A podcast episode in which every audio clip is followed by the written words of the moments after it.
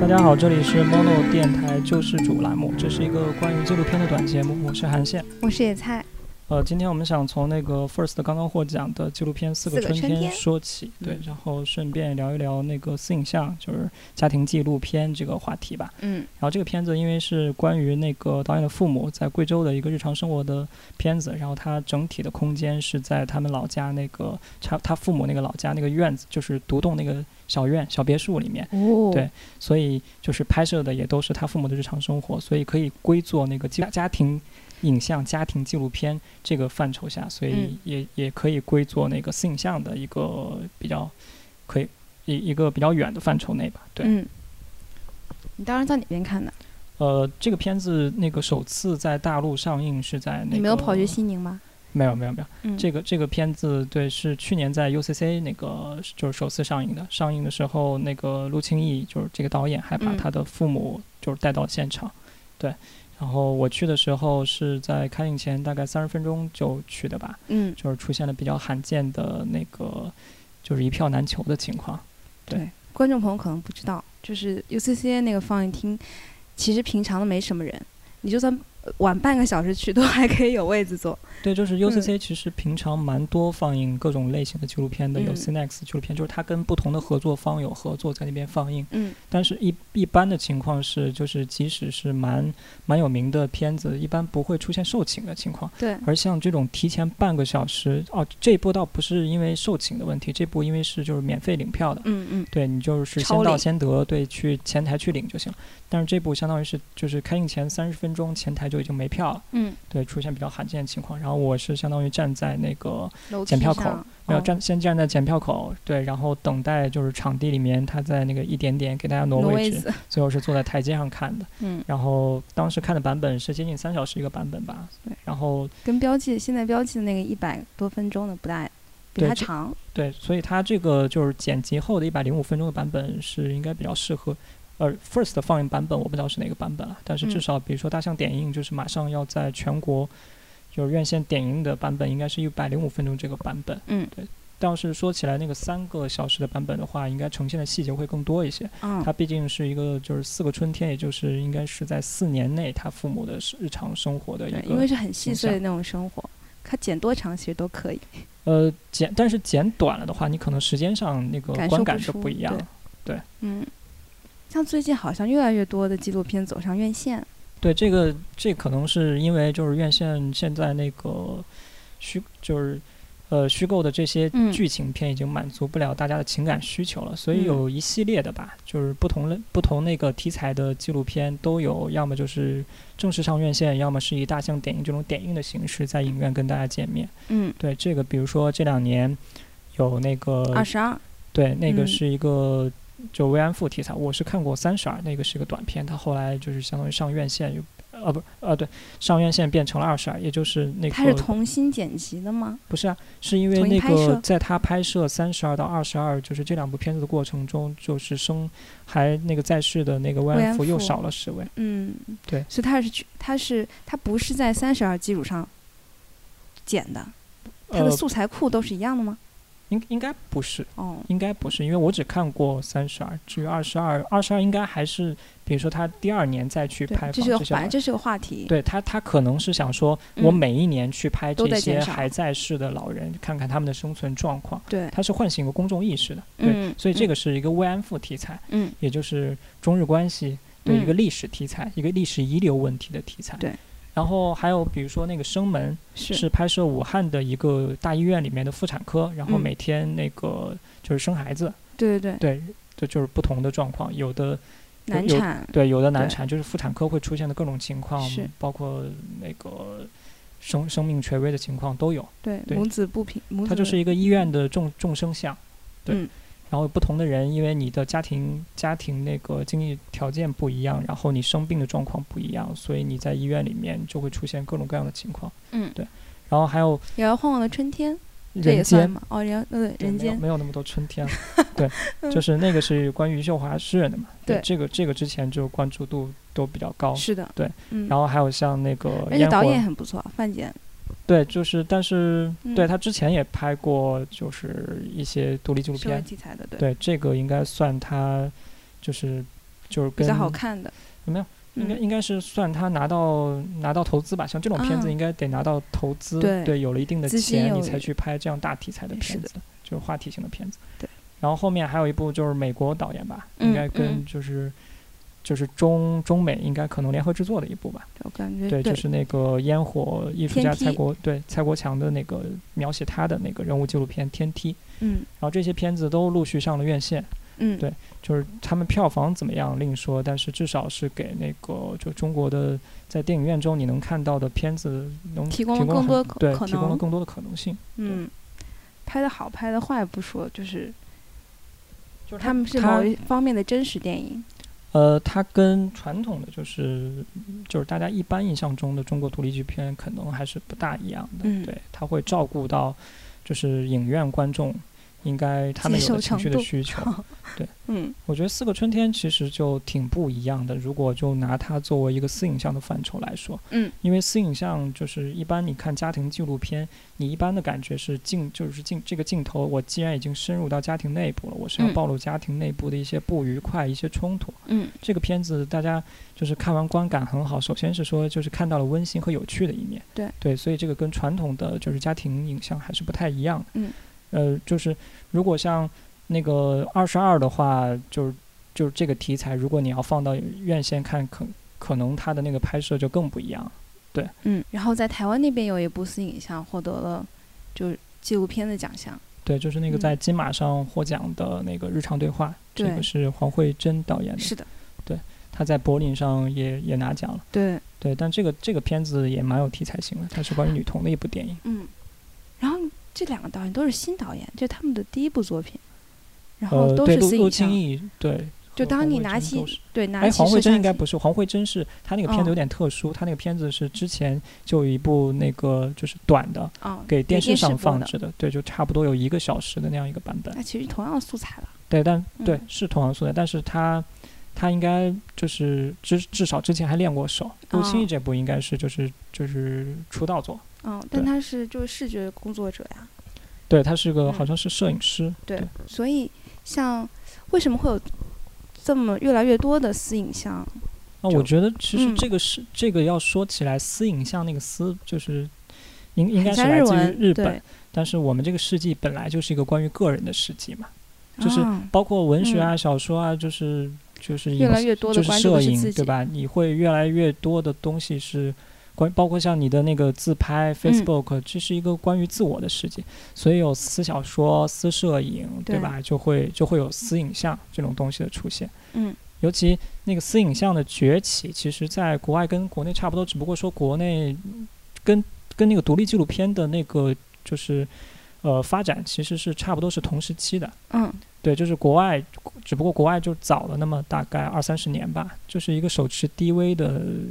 一个一个流行，就是嗯一个器材，它慢慢变得可就是变大得可众容可易以获对得之可后，获对得了你你相当于大家平常你就是最主要的时间，你不就是陪着你的那个家人，对对你的你的一个很亲密的关系，你没有你没有太多的那个，你又不是记者，嗯你不会有太多的那个时间或者说那个精力去关注社会事件或者参与到社会事件当中，嗯，所以影像很自然的，如果你拿起了这样一个 DV 机，你拍摄到的或者说日常最先可是家接触的，对，就是对一个家庭的关系，嗯对，然后你把这样的日常，就是你你要是再构想一下，想反映出家庭的那个。呃，家庭之间的一个很亲亲密的关系的话，对你就可以能拍到一部不错的片子。嗯，而且家庭不仅只有亲密的关系，对，吧？不是有权亲密利的的关系中，它本身就对隐隐含着很多的冲突，对吧？嗯因为就是影像一旦比如说深入了之后，对，就是很多你不太会在意一些隐私，不太嗯会就是在意外界那个看到的东西就会暴露出来。嗯，比如说你真实的欲望，对，对，就情感关系中真实的欲望，在就是一个比较私密的关系中和在对外展现是完全不一样的。嗯，而且还有那种家庭的琐事的争吵啊，对，就是所谓所谓那种家丑不可外扬的部分，是在对影像面前是可以暴露。然后你嗯通过暴露这种影、暴暴露自己家庭的这种就是秘密也罢，就是一般不想让外人所知的隐私也罢，你其实能看到家庭中探嗯究你们的关系中那个更更核心的一些东西。是的，其实我觉得好像私影像美才美是不是不会让你觉得特别真实，只有真的那些非常具有冲突性的画面的时候，你会觉得嗯，这个是跟我的家庭有关系的。对，这个其实就跟谁谁拿摄像机比较有关系。嗯对，因为首先那个私影就是私影像，它也可以被叫成第一人称影像，嗯，对，也有第一人称影像，其实也就是 POV 啊，嗯，那个 point of 嗯 view 主观视角。对，嗯但是主观视角它不仅就是可以处理那个家庭亲密关系那一步，它也可以处理很多社会题材是。对，但是它至少它大家都是就是这个主观的视角进入到了这个影片的内部，你很明显的是从一个视角出发的，它不嗯是一个就是悬挂在那个街头啊什么对在墙上的那个第三者。对，嗯嗯嗯，它是一个很就是你是随着它的镜头去进入到这个家庭内部的。话说你有在《四个春天》里面感受到那个主观视角是谁吗？呃，因为它很多是低，就是低镜低镜头的。对，大对部吧分它大部嗯分的那个镜头非应人该视说角起来还是还是放置在一旁的一个第三者的视角。对可能少部分我记得就是回家。就是春节回家的时候，比如说他跟他爸妈跟着一块儿出游，然后他爸妈把他送回，就是把嗯导演送回北京那一段儿，嗯、那个镜头是运动的，那会儿你会能感觉到那个镜头视角的一个切换。嗯对，但是整体上来说，《四个春天》它没有很强的镜头的介入感，我也它我大也部是这分么是觉一得个，嗯它大部分是一个就是旁置静状观态的，对对静观的一个展示状态。嗯，然后你可以继续聊一下就关于私影像你了解的部分嘛？呃，就是这其实也是，就是看资料，大家都在网上可以查得到。就是嗯要提起私影像的话，一般会提起美国的 Jonas，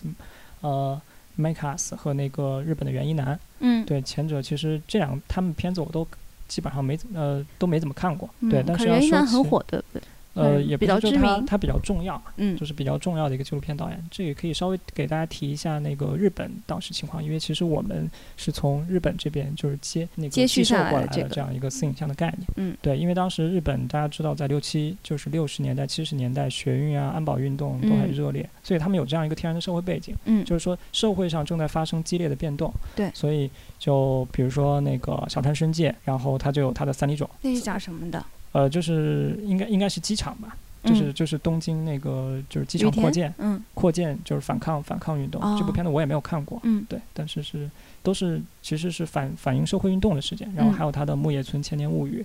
还有那个土本田田昭，然后说他拍过那个就是水水域污染那个事件，嗯，对，这这都些是都关是于为社会社会环境对，这样一个社会性的那个题材的纪录片，然后在就是在就是他们俩这个反衬下，所以也就有那个金村昌平和袁一男。嗯，然后因为前者他们那个社会运动其实是一个非日常的事件，对对对对，他们是一个就是不可社能会每问天题都有爆那发些，对，对它是非常难得的一个一个事件。嗯，这个事件当然很值得记录，像新闻事件，但是新闻同时大家对就是社会运动虽然在发生，但是不可能没有家庭生活。是的，对每个人日常生活还是跟跟正社在会继事件续是同时的平行的发生的，嗯所以就是同一时期，那个袁一男他就拍了就是《极端私人性爱恋歌一九七四》，这是私影像史上一个非常非常重要的影片。嗯然后他描写的是说，呃，导演与他两个女人之间三角恋 情，对，好就私是人哦非常非常私人 的恋爱嗯关系了。这个其实跟后面一会儿要提到的那个就是魏亚波那个《生活而已》都一样，就是嗯非常、非常纯粹的私人关系，就是情感情感纪录片了。嗯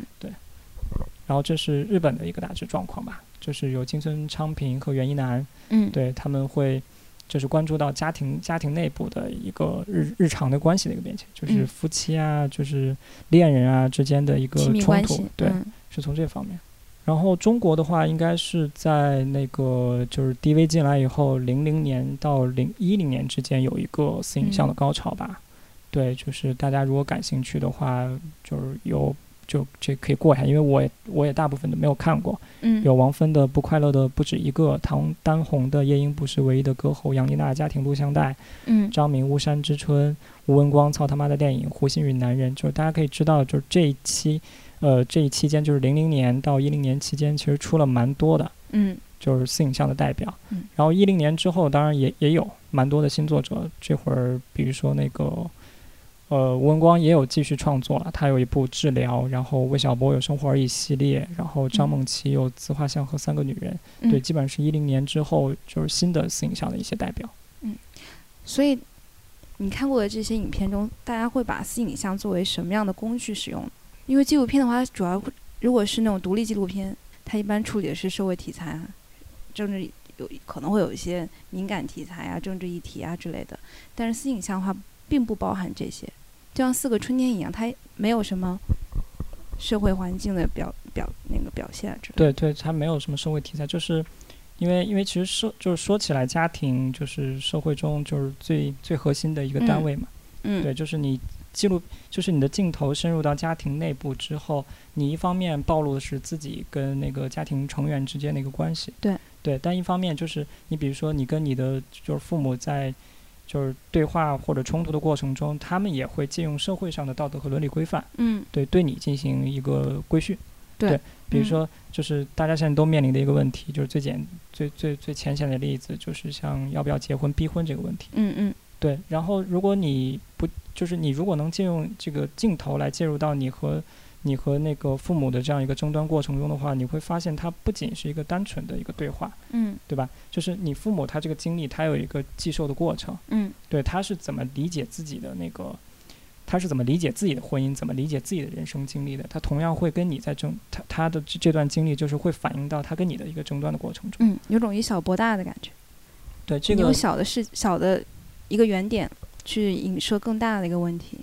对，因为每个嗯人他毕竟都是在家庭的私人非常亲密的关系中，他会反映到说他就是很核心的真实的想法。嗯只不过你有时，只不过你有时候就是不借用镜头的话，你很难去追问他，对，就嗯会变成一个单方面的，就是比如说你获得的了一个权利吗？呃没有，你就是把你摄像你的父母，比如说嗯他跟你催婚，你可能没有没有办法去质问他，对。对你可能需要一个工具，镜头有时候扮演的就是这样的工具，对，嗯能让你们隔开一定的时间和空间，能得到一个互相回应的可能。嗯，而且回应可能变得更正式一些，对，因就为嗯会是被他记，录下来。嗯，他他有了镜头，他可能对就就需要需要更更正式一些，或者需嗯要做更多的准备吧。嗯，但是不是也有些私影像是作为疗愈的目的，处理解就是自己跟长辈之间的关系？对啊，就是之前那个刚才提到的，比如说像吴文光的那个父亲呃河治疗，流，嗯，对哦吴文光那部治疗，可以就是提一下这部片子，这是二零一零年的一部片子，它是那个在零七年的时候母亲去世了。嗯、然后吴文光在整理母亲的影像素材的过程中，然后慢慢就是母亲的一些过往的形象啊，然后她的一些故事就慢慢呈现呈现出来。嗯然后他其实发现，就是通过对母亲的认识，然后自己就是慢慢他他变成了一个自我治疗的过程。嗯嗯，，对，通过对母亲的认识，然后自其己实生自己的前跟认母识亲也有没也什么变化关。系，对吗？呃，这我不太清楚。哦，反正对就是通过整理母亲的影像资料来理解母亲的过。对你，因为因为你是跟母亲就是长期长期，你可能分小时候居长期两生地活，后嗯来就是没有没有很亲密的关系，嗯但是你通过整理，比如说跟母亲之间的一些就是共同的记忆的话，嗯对自己的人生经历也会得到反馈。嗯然后另一部那个《哀牢山的信仰》这部是我看过的，就是张慈的一部片子。嗯。然后他这部片子就是在母亲得重症马上要去世的时候，他回到他从那个美国吧，嗯，应该是回到在云南的故乡，嗯然后去照顾病重的母亲。然后他病重的母亲当时有一个让他非常棘手的问题，就是他拒绝寻治求疗，自想要杀自杀。嗯对这比较就是非常激进的激进的一个行为，对。但是他是通过回忆母亲一个人生经历，嗯对，来理解自己的就是生命中的一个问题，就是他母亲当年是应该是在计生科是做那个产，就是计生计生主任的，计生护士或者叫什就么是叫帮计人生啊就是执行那个计划生育的对执行计划生育政策，哦，就是帮帮人结扎、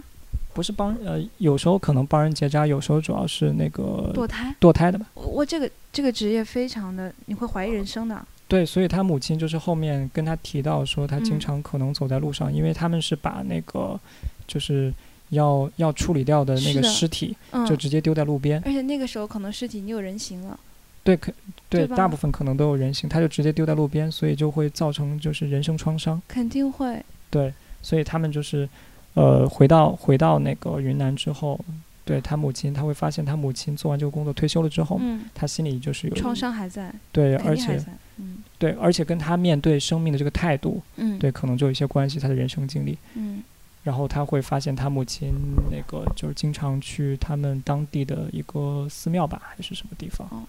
为自己的罪过起，对，就是他的碎整吗个的人生经历都是被困在那一段了，嗯，被困在那段就是做计划生育、那工作的那段时期。对啊，所以你看，就听了你这个描述之后，哈，就它会比四个春天更有历史感。他暴露是的，因为被他暴露的是问你题家太庭多隐了私，他暴露的是你不想不被想人一所般知人的一些一般东人西就是，比如说他的母亲，就是他片子中也有提到吧，他应嗯该是作为计划，就是做过计划生育这个工作，其实这个就是后来会变成很不光彩的事情，对啊，尤其是地方上，地方上就是很多，比如说这是沾满就鲜是血的工作。对很很多上其他的那些就是你做过工作的那些女性，对，嗯后来你可能还常常碰见她们，对，就就会有蛮大的问题吧。我的天，对，所以它暴露的一定就大部分的嗯像这种私影像啊、家庭影像，它暴露的是一些很不堪的部分。嗯，它但没是有这些像很四不个堪春那的么美好。它它这些很不堪的问部分，恰恰是他生命中很核心的问题。是的，对，就像口述口述个人史那样子，是吗？每个人对都他其实通历史的一部过他分。通过讲述出来自己的伤痛，对讲述出来自己的这些创伤，就是获得获得一个表达的过程。这个表达本身对他们来说就是一个疏解，因为嗯这个秘密就是一直藏在，就不不管是那个家庭内部的秘密，还是比如说个人史的秘密的话，它藏在那里是对个人是一个永久，就是一一个不知道什么时候要爆发的一个隐形炸是弹，对一个一个危机，嗯，而且他可能就是这种个人的问题也会影响到他跟家庭中其他人的一个相处。嗯，对又回到那个日常对话，就是对他对他母亲的话，就是因为她是一个没有办法出柜的同性，她应该是这个片子到最后都没有出柜出了，出柜什了。什他么跟时他候女朋友，他是、的。啊，但被她人带所回知家的没有，他带回家肯定也是啊。对就就是年轻的导演，老导演年轻的时候无法理解为什么母亲总是带女性朋友回家过夜，但他后来知道女母亲的性别身份之后，他就想去询问就这一段经历。对，但是就是像她就是母亲的这种同性身份的话，如果这个经历一直没有办法讲出来，他们之间就是那种冷淡的关系，也是的确是没有办法和解的。嗯对，因为她作作为母亲来说，就是我最核心的秘密，我是没有办法告诉你的。嗯我我作为人，我有家庭，就是有我的那个，就是两个女儿，嗯对，有离已经离异的，就是他去世的父亲，然后那边是他外在的一个家庭家庭构成，然后有更他有有他更重视的，就是有各不不换来换去有各种嗯女朋友组成的这样一个关系，其实他更重视这个关系，但是他这个关系是一般是没有办法展示给别人嗯的。这个秘密就是没有办法说出来的话，他跟他的那个女儿之间的关系就不会改善，对对他们也就很难有一个获得理解或者一个和解的可能性而。且这个问题可能在很多同性，就有一些未出柜的同性恋家庭里面经常出现，要不然他不会有这样的反响。对，就是他其实因为去年不是台湾才刚对刚那个就是同同性婚姻合法化嘛，嗯对，所以这个片子的确也很算应就时是题材之作，对告诉大家是一个蛮好很契正确的机。事情，对，就是你到底应该就是怎么样跟家中有同志的这样的相处。对然后我们纪录片在中哦，私影像在中国这边的发展好像还没有梳理完呢。啊，就稍微就刚才提到嘛，对，就提到有有几部片子，但《生活而已》对你的印象，你印象还蛮深的，对不对？也不是吧，就是因为最近看过的就是《生活而已》嘛，而且它是一个三部曲的系列，嗯，对，还算蛮典型的，而且是那是对长时间的记录。对，大概有个七八年吧。对，对，这部就是《生活而已》系列是现在有三部了，嗯嗯，它是分三部曲呈现的。然后嗯那个魏小波说之后可能还要继续再拍下去。魏晓波就是导演，对吧？对，同样魏也是小老波是那师个《生。活而已》的导演。嗯然后第一部就是第一部的时候是他们就是恋爱就争争吵吵到说要不要结婚，嗯对，就日常生活中因为刚毕业很穷，然后日常生活中为了钱吵来吵去，包括要嗯就工作、要不要工作、去哪儿工作这些，就是每个人都会遇到的问题吧。嗯对，然后第二部的时候就到了他们就是已经要提婚论嫁，嗯要拿嫁妆的问题，就跟家庭就是嗯双方的家庭牵扯了关系，嗯他就会从变一个两人关系变成一个两人的家庭之间的一个对博弈关系，然后就慢慢就是变成了一个家这庭几之乎间是个的样本了，你不觉得吗？什么样本，就像就是就是几情侣的样本。对啊，就是魏晓波自己说嘛，就嗯基本上这样一个就是当代就是最普通年轻人的一个对一个情面感貌肖像。对，然后第三部的时候就已经结婚生孩子了，嗯生孩子了之后就会有孩子的问题。嗯，孩子养育问题非常的琐碎呢。但是这个其实就是你一般一般人是不会愿意，他相当于把自己就是跟自己的那个妻子，就是对从相恋一直到结婚生孩子这样一个过程，日全部常展生示活给暴别人露出看来。他对你能看到是社会施加给一个最普通的年轻人，就是生活中方方面面非常细小的一些压力。嗯，对这些压力有着非常个人的就是处理。对对，就是通过这些个人的处理，恰恰他那个思的思的意味就出来了，也就是人物的那个形象也就立出来了。嗯，对，就是他，他魏小波就和他的那个妻子在这个片子中面对生活压力，他们不同的那个反馈，他们的嗯那个行动，对他们真实的欲望，恰恰就是他们这个人的一个表达。嗯，对。最近也有放映吗？对，最近那个《生活而已二》《生活而已三》不是在那个北京又要放映？嗯，大家如果赶得上的话，就去看一下好了。对，然后魏小波他自己也写过一个《生活而已》拍摄的一个手记，叫嗯、做《私影像可能是个伪问题》，然后在他的豆瓣的主页上，大家有兴趣的话可以去看一下。他也聊了一些自己影像上的，就影像就拍摄影像过程中的一些感想。对，就是他那个《生活而已一》，就是嗯他自己不是在手机里面提到说，当时放映的时候对就引起了一定麻烦吧，因为这里是面的确有非常限制级的镜头。对对所十八以禁，所以他现在就是，我我是专门就是去武汉嗯去看完了他那个生就是《生活而已》一到三的三部曲的合就是连放，嗯，他好像之后还在广州还是在哪儿还放过一次。对，这种小就这是小规模的放映，对，后来就变成那个在北京，比如说这次放映的话，就只放二和三。嗯不，放永远映凑不齐。呃，也不是吧，就说私影像，私影像有一个问题是它一，它其实本身它作为影像属性化是不太适合被很多人看到的，很嗯，就有一个伤害问题。嗯尤其是导演导演自己，比如说，就是他只有两个人的话，这个片子你会给很多人看的时候，你会很自然的有有一种尴尬和不适，对对吧？嗯，不过他的拍摄的女主角一直都不在场吧，就不会跟他一块儿过来做映后，对啊，他肯定不会 像私，就是大嗯部分我觉得私影像不会像《四月春天》的导演一样，对，就是日常对话其实都是不太不太常见的，对，嗯对，因为他母亲那个形象还好吧，还立得住，对，没有很不堪的部分，因为嗯毕竟是他、